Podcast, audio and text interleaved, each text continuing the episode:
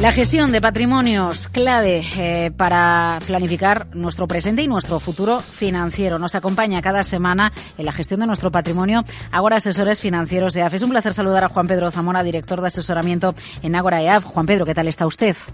Muy bien, Laura.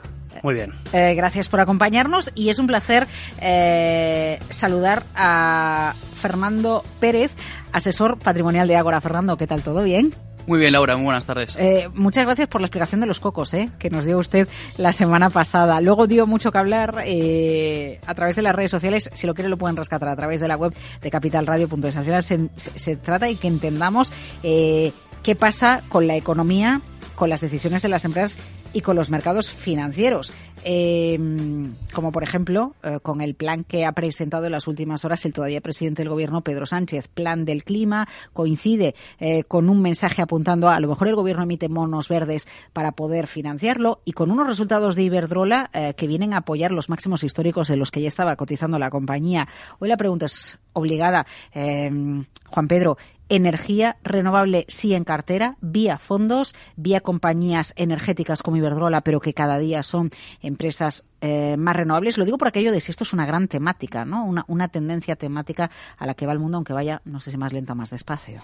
Bueno, el sector de energía en España y en general en Europa es un sector defensivo, con lo cual en, mercados con una gran incertidumbre, cercano a resistencias, con datos que nos hacen ver eh, que puede haber cierta recesión o anticipar datos de recesión en el corto o en el medio plazo, las, de, las eléctricas siempre han sido una alternativa defensiva.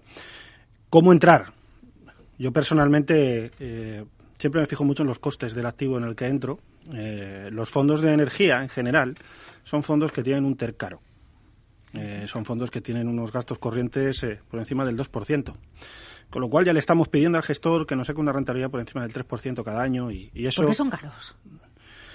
Porque son, son fondos que, venden, muchos de ellos, una gran gestión activa eh, y, eso cuesta dinero, según vale. la gestión. Pero eh, los, los, los, datos, eh, los, los, resultados de estos fondos en los últimos cinco años no justifican tener un TER del 2%. Es decir, el fondo que más me gusta en temática de, en temática de energía es el BlackRock New Energy, que es, es un fondo que este año lleva una rentabilidad del 6,7%, con unos gastos corrientes que pueden llegar, incluso con comisión de suscripción, al 5%. Es un, gasto, es un fondo caro. Pero es un fondo que lo hace bien, a medio plazo. Eh, ¿Cómo entraría yo en este sector? Vía directamente a la acción, vía el activo. En este caso, por ejemplo, Iberdrola, ya hablábamos con Luis Vicente la semana pasada que era un activo que nos gustaba, que estaba en su vida eh, en su vida libre tocando los máximos históricos y que el plan estratégico que han presentado este hoy, o los resultados que han presentado hoy, eh, que van a seguir con el plan estratégico, suben el dividendo un 7,7% con respecto al año pasado, es decir, es una empresa que sigue teniendo eh, desde, desde nuestro punto de vista un objetivo eh, de subida mayor y que tiene desde nuestro punto de vista también un objetivo de precio cercano a la zona de 8 euros. Por tanto, para nosotros es un sobreponderar dentro de cartera. Si no quiero entrar en un valor concreto porque no me gusta Iberdrola o en el vía ETF. Eh, los ETFs siguen siendo los más baratos, replican eh, pasivamente al sector. Hay un ETF que nos gusta mucho, que trabaja mucho energías renovables, que además que tiene un nombre bastante curioso, se llama Guggenheim Solar, y es un ETF que lo está haciendo bien en este año. ¿no? Nos gusta y además tiene unos costes de cercanos al, al 0,40 frente al 2% de BlackRock. Y eso hay que tenerlo muy en cuenta a la hora de crear una cartera. Eh, ha citado muchas veces la palabra coste. Usted, eh, ahora, es una casa obsesionada por los costes, por velar eh, por el coste, o si eso eh, compensa determinada rentabilidad, no pasa nada. Lo, lo, digo porque aquí, es, a ver, está el patio enfrentado ¿eh? respecto a costes, no costes, mm. me fijo en ellos, son excesivos y qué rentabilidad me dan los fondos. Ahora es una casa obsesionada por MIFID 2 y MIFID 2 está obsesionada con los costes. Y nosotros también. Eh, pocos fondos de inversión, alguna vez lo he dicho, justifican tener TERES por encima del 1,35%. Y como siempre he dicho, si hacemos la comparación en gestión pasiva, gestión activa, la gestión activa o pierde o gana por poco en muchas ocasiones. Por tanto, no sí que nosotros intentamos buscar una cartera que no tenga un TER por encima del 1%. Para nosotros es muy importante esto, porque al final somos una casa que cobra sobre beneficios a nuestros clientes. A menos le paguen a la casa, más nos pagan a nosotros sobre beneficios. ¿Todo el mundo entiende que es el TER, eh, Juan Pedro? Bueno, son las siglas de Total Expense Ratio, es decir, los gastos totales, los gastos corrientes de un fondo de inversión. Hay depositaría, gestión, Em, luego hay muchos costes ocultos. Eh, si hay un fondo que tiene una gestión activa y que por tanto hace mucha rotación de cartera, al final está comprando y vendiendo y está asumiendo unos costes de brokeraje altos. ¿no? Em, insisto, hay que analizar muy bien los fondos. Yo me encuentro con, con carteras de fondos pues que tienen unos TERES eh, altísimos, disparatados, y que no justifican la rentabilidad que tiene el cliente. Incluso este mes, que ha sido muy bueno. Eh, bueno, el sector de la energía, sin duda, en el punto de mira. Nos dice Juan Pedro que desde ahora vigilan los costes de algunos productos que incluso lo están haciendo bien, como el BlackRock New Energy, pero que preferirían la entrada en energía a través de la acción o, si acaso, a través de los ETF. Em, va a ser protagonista en las próximas horas Telefónica por la mm. publicación de resultados y como son tantos eh, los partícipes en esta acción vía fondos, vía acciones, sí que necesito que usted nos diga dónde miramos en las cuentas, qué es lo importante. Sabemos que las empresas cuando nos cuentan sus resultados nos dicen que todo va bien. Luego, pues a lo mejor tenemos que indagar un poquito en. Ahora me presentas el EBITDA o el OIBDA. ¿Qué mm. crece más? Y eso es lo que me vas a dar en el titular. A ver, usted díganos qué tenemos que mirar. Yo me fijaría más en el plan de desinversión que tiene Telefónica de reducción de su deuda. Cómo lo haga y cómo vaya a presentar el plan estratégico para los próximos años es fundamental para la cotización de la acción. Eh, si ese plan de desinversión se realiza en función de los criterios de, de la cúpula directiva, pues eh, Telefónica lo, va a hacer bien en el futuro. Aún así, yo soy de los que piensa que tiene un precio objetivo un poquito más alto del precio. Démonos cuenta que hasta hace dos años Telefónica tenía un precio objetivo en torno a 12 euros la acción y ahora más o menos está un precio objetivo cercano a 8,70 euros. Estamos en un valor, en, un precio objetivo, en, un precio en este momento de 7,60 euros. Pues bueno, eh, sin, sin ver y ver cómo van a ser los ingresos de Telefónica para este trimestre, que se espera que se, que se hayan reducido, yo creo que si el plan de desinversión es bueno o realista, sobre todo realista, podremos ver la cotización de la acción si eh, en el medio plazo por, ser, por encima de los 8 euros y medio, que es donde nosotros vemos su, precio objetivo. Ya, es, es, una comodidad la acción de Telefónica en una, cartera, en cualquier patrimonio, porque enseguida le voy a preguntar a Fernando precisamente por una diversificación patrimonial. Siempre hay que tenerla, pues por ejemplo por el dividendo, igual que a lo mejor una Iberdrola, por cuestiones de dividendo, ¿no? Por cuestiones de dividendo no tendría Telefónica. Telefónica viene cayendo desde 21 euros la acción y está en siete y medio. Eh, el dividendo es algo más dentro de la rentabilidad de una acción, pero una acción te puede dar mucho dividendo, que si se cae un 50%, como es el caso en los últimos 10 años, pues de poco te va a servir el dividendo. No, no, no tenemos en cartera acciones simplemente porque sean troncales o eh, de obligado cumplimiento. No, no es esto. Tenemos en, cartera Iberdrola porque consideramos que es un valor que lo está haciendo bien, porque es un defensivo y porque sus resultados y su plan estratégico es bueno. Pero y hemos tenido, hemos entrado en Telefónica con nuestra cartera de clientes en, en noviembre en niveles de 6,70 porque creíamos que estaba muy lejos de su precio objetivo. Hoy está lejos de su precio objetivo. Bueno, nosotros queremos que está cerca de 9, su precio objetivo está en 7,60. A medio plazo creemos que le podemos sacar un, resultado casi cercano al 20%. eh, el mercado sigue cerca de resistencias eh, y de ahí no nos movemos, ¿eh, Juan Pedro, desde la última vez que hablamos. Y con drivers eh, para para opinar una cosa y otra. Escuchábamos antes al analista de UBS decir que no veía, no veía motivos para la recesión y yo sí, los veo. Veo un incremento de la tasa de desempleo en Estados Unidos que por primera vez llega al 4%, que esto suele ser indicativo de que inicia una... Eh, una recesión en mercados, veo datos en Europa que no son muy optimistas, veo la presentación de resultados empresariales en Estados Unidos que, bueno, puede decirse que es buena, pero no es como la del año 2000, como la del año 2018.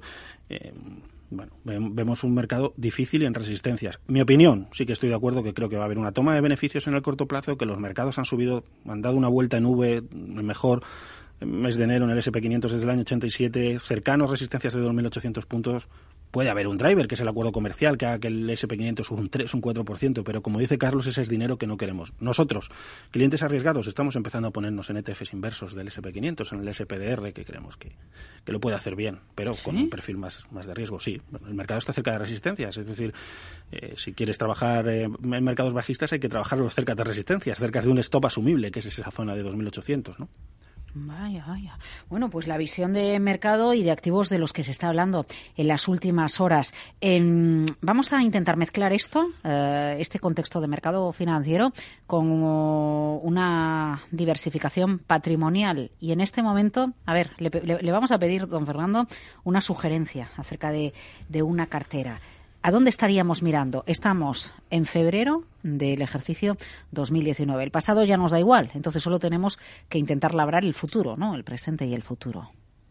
Sí, pues bueno, un poco en, en este contexto que nos estamos, que nos estamos moviendo, como, como hablaba Juan Pedro, al final los datos no paran de salir. El, el mercado parece que sigue un poco en su, en su onda, pero los, los datos económicos que salen son cada vez peores. Nosotros creemos en que, en que, en que va a haber recesión. Hoy también tenemos actas de la Fed a las 8, también a ver qué, nos dice Powell. Entonces, un poco en ese, en ese contexto, ya no solo de desaceleración económica mundial, sino el poder ir abocados a una, a una recesión pues en el, en el, en el medio plazo, mm, nosotros sí que veríamos que un poco los podríamos estructurar una, una, cartera pues de un corte más, más patrimonialista, al final el, un, inversor que pueda ser patrimonialista, más conservador en este sentido, en torno a tres ejes principales.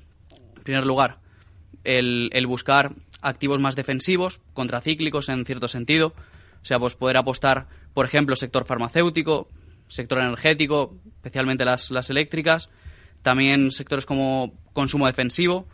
al final, el buscar un poco apostar por, por, por aquellos, aquellos sectores que, que, produzcan aquellos bienes y servicios que la gente vaya a seguir necesitando, aunque la economía se caiga, mm, la gente va a seguir necesitando alimentación, aquí podríamos tener a, Nestlé, la gente va a seguir necesitando tener que asearse, aquí podríamos ver el caso de Procter Gamble, que la verdad que en, el, la segunda mitad del, del año pasado lo, lo, ha hecho especialmente bien, aun teniendo el, el noviembre y el diciembre que hemos tenido. Mm, habría que habría que trabajar por una parte este este tipo de este tipo de sectores que nos pueden proteger. Luego la, la, segunda pata nosotros la estructuraríamos también una, una posición una posición razonable de y medianamente fuerte de liquidez por básicamente por dos motivos. En primer lugar control de control de riesgos. Esa posición de liquidez nos ayuda a mitigar la exposición al mercado, reducir la volatilidad de cartera y sobre todo en ese conjunto poder bajar la, poder bajar la beta, que al final es un poco ver la sensibilidad que esa cartera tiene con respecto a los movimientos del mercado, buscar que si el mercado cae más, nuestra cartera caiga menos. Y también, por último, buscando aportar un poco más de, rentabilidad y de descorrelación con, con respecto a lo que serían los mercados financieros tradicionales, nosotros sí que creemos que se puede apostar por, por inversiones alternativas. Mm, antes, antes se ha venido comentando el caso de pues, poder apostar por, por energía renovable.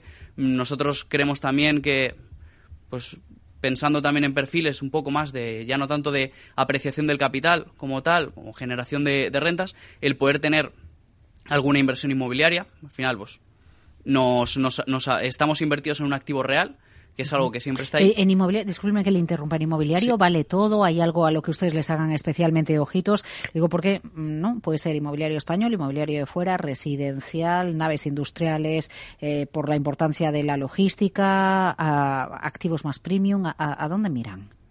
Sí, a ver, está, está claro que mm, como, como en todo, no vale todo sí que hay que, y como en esto en todo, hay que ser selectivos, hay que buscar buenas oportunidades.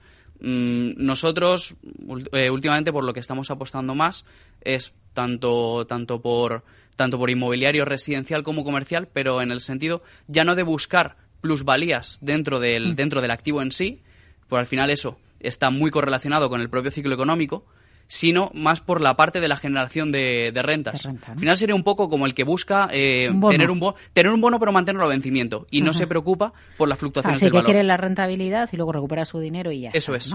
Nosotros sí que creemos que este tipo de inversiones alternativas, eh, proyectos renovables, proyectos inmobiliarios, pueden aportar rentabilidad a la cartera siempre en unas proporciones razonables conforme al riesgo que se quiera asumir. Nunca, nunca, se, debe, nunca se debe apostar por, por este tipo de, alternativas en demasía en una, en una cartera, al final por, por, por temas de liquidez, pero en, en, un, en, un, en un porcentaje razonable sí que pueda aportar rentabilidad sin eh, generarnos excesivos riesgos para el mix general de cartera. Vale, ¿Y, qué porcentaje le damos en nuestro en nuestra cartera, en nuestro patrimonio, esto, la liquidez por un lado, eh, algo de inmobiliario, desde luego tener presente el alternativo, luego pues algunos sectores eh, que nos transmiten cautela dentro de la renta variable. ¿Cómo lo dividimos luego todo esto?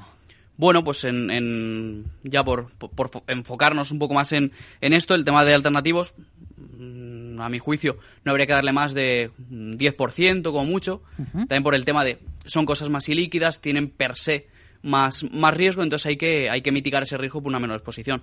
Entonces, podríamos dejarlo en torno a un, torno a un 10%. El restante 90%, ¿cómo, ¿cómo lo repartiríamos? Pues en relación a la situación actual, mucha liquidez, habría que, habría que dejar en torno un 50, 40-50% en, en, en liquidez, o al final también, sobre todo, esa liquidez no pensando solo en tenerlo fuera, sino en buscar aprovechar los, las, correcciones de la tendencia bajista principal, buscando esos rebotes tácticos como manera de posicionarse entrando y saliendo del mercado, incrementando la, modulando la exposición, buscando esos rebotes para como herramienta de, aportar rentabilidad. Entonces, por un lado, no como decía, tenemos, tenemos liquidez para mitigar el riesgo y tenemos liquidez para tener la escopeta cargada, por decirlo de alguna manera. Y el resto, pues conjugarlo en estos, en estos sectores defensivos. Así que sería, estaríamos hablando de un, de un 10, 50, 40. 10, 50, 40. Y el mercado a ver qué nos trae en el próximo capítulo. Ha sido un placer. Fernando Pérez, asesor patrimonial de Agora. Eh, Juan Pedro Zamora, director de asesoramiento en Agora EAF. ¿Algo, más que añadir? Antes de marcharse mañana le esperamos aquí en Capital Radio 9 y media con Luis Vicente Muñoz. ¿eh? Esperar las actas de la FED y ver qué apetito por el riesgo despiertan o no. Ahí el mercado se moverá un poquito. Ay, me acaba de recordar usted un asunto. Le leí el otro día en las redes sociales, porque esto de las redes sociales está muy bien, porque eh, vamos leyendo, nos vamos leyendo unos a otros con comentarios, con dudas y con preguntas, ¿no? Y con la paradoja, con el dilema que yo vengo percibiendo en el mercado desde hace unas semanas, ¿no? De que entre dinero en activos de riesgo, pero también entre dinero en activos refugio, como el bono alemán, como el dólar, como eh, el oro, por ejemplo, usted respondía, bueno, es que hay mucha liquidez y el dinero tiene que irse a algún lado. Matíceme eso, a ver, 30 segunditos. Estamos ante el mayor experimento monetario de la historia de la economía, eh, donde se tomaron decisiones pseudo-keynesianas para intentar amortizar un problema gravísimo que teníamos. Hemos generado un nivel de liquidez, de masa monetaria grandísimo y este esta subida de activos de riesgo y de activos defensivos em, ¿Simultánea? Se, simultánea se ha dado en 2009, se ha dado en 2012 y se está dando otra vez. Y es en momentos normalmente en los que hay incertidumbre en cuanto al crecimiento económico. Hay mucha liquidez y los, todos los activos suben a la vez. Es lógico, es por el experimento monetario que tenemos. Es cuando, igual que a un, a un enfermo se le da una medicación, pues tenemos estos efectos secundarios. Pero buscar correlaciones en esas, en esas eh, subidas de todos los activos me parece que no nos lleva a nada porque están motivadas por un experimento monetario del cual estamos viendo ahora los efectos y los vamos a seguir viendo en los próximos 10 años. Juan Pedro, eh, Fernando, desde ahora, gracias. gracias, Laura.